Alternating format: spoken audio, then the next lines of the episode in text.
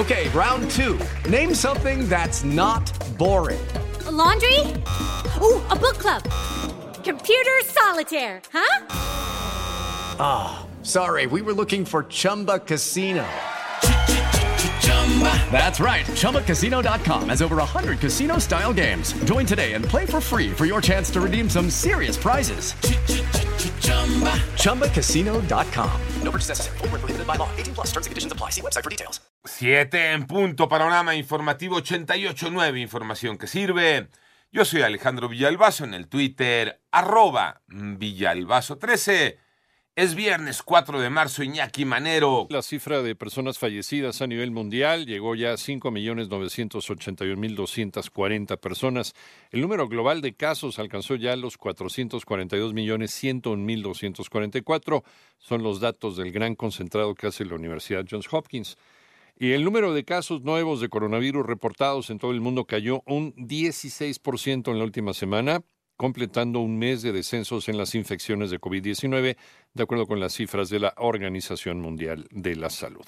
Y además, las cifras de COVID en México los tiene Moni Barrera. Hola, Moni. La Secretaría de Salud informó que se reportaron 10.558 nuevos contagios en un día y así la cifra de casos confirmados de COVID se elevó a 5.544.644. En tanto, se notificaron 461 defunciones en las últimas 24 horas para un total de 319.296 fallecimientos. En la semana epidemiológica que se analiza disminuyó 36% el número de casos estimados en comparación con la semana anterior. En los últimos 14 días, 38.587 personas personas reportaron signos y síntomas de COVID-19. Se consideran casos activos y representan el 0.7% del total registrado desde el inicio de la pandemia. En 889 Noticias, Mónica Barrera. El panorama nacional, unos 200 migrantes de diversas nacionalidades fueron asegurados por elementos de la Guardia Nacional y personal del Instituto Nacional de Migración tras esperar 17 horas la orden de cateo de un juez para ingresar a una bodega disfrazada de cantina, esto en Chiapas.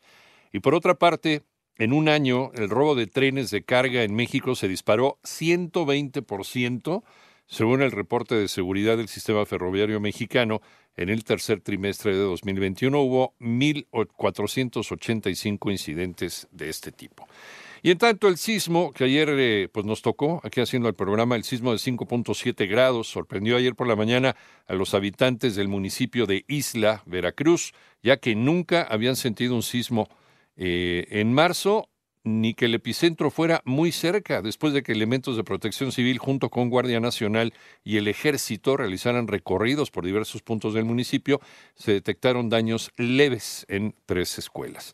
Empresarios, empresarios buscan trabajar con el gobierno federal para resolver la inseguridad. María Inés Camacho. El líder de los comerciantes y prestadores de servicios a nivel nacional, Héctor Tejada, informó que autoridades federales encabezadas por la Secretaría de Gobernación instalarán mesas de trabajo para atender la problemática de la inseguridad. El presidente de la Concanaco agregó que se trata de un tema prioritario para el sector terciario, al que se suman bloqueos en las vías férreas o carreteras, la circulación de vehículos ilegales y ciberdelitos. Acordamos el inicio inmediato de mesas regionales de trabajo en las que participarán representantes de las 257 cámaras de comercio, servicios y turismo, según la problemática identificada en las distintas zonas del país, y la puesta en marcha de acciones paralelas que impacten de manera positiva en la seguridad de las empresas pertenecientes al sector que representamos.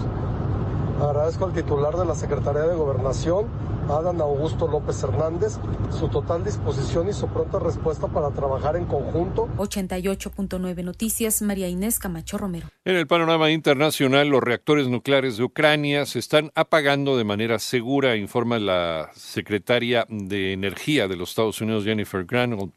El reporte ocurre horas después de que ataques de Rusia habrían provocado un incendio en la planta de Zaporilla sin comprometer la estabilidad de esta planta nuclear. Fue en las oficinas y en parte del estacionamiento. Por otra parte, el expresidente de Estados Unidos, Donald Trump, sugirió invadir México, y esto lo hizo en una entrevista radiofónica, que el empresario se dijo deseoso de que el ejército estadounidense simule la invasión de Rusia a Ucrania. En tanto, tres líderes opositores de Nicaragua que intentaron retar a Daniel Ortega en las elecciones presidenciales pasadas fueron condenados a penas de nueve hasta trece años de prisión por delitos considerados como traición a la patria.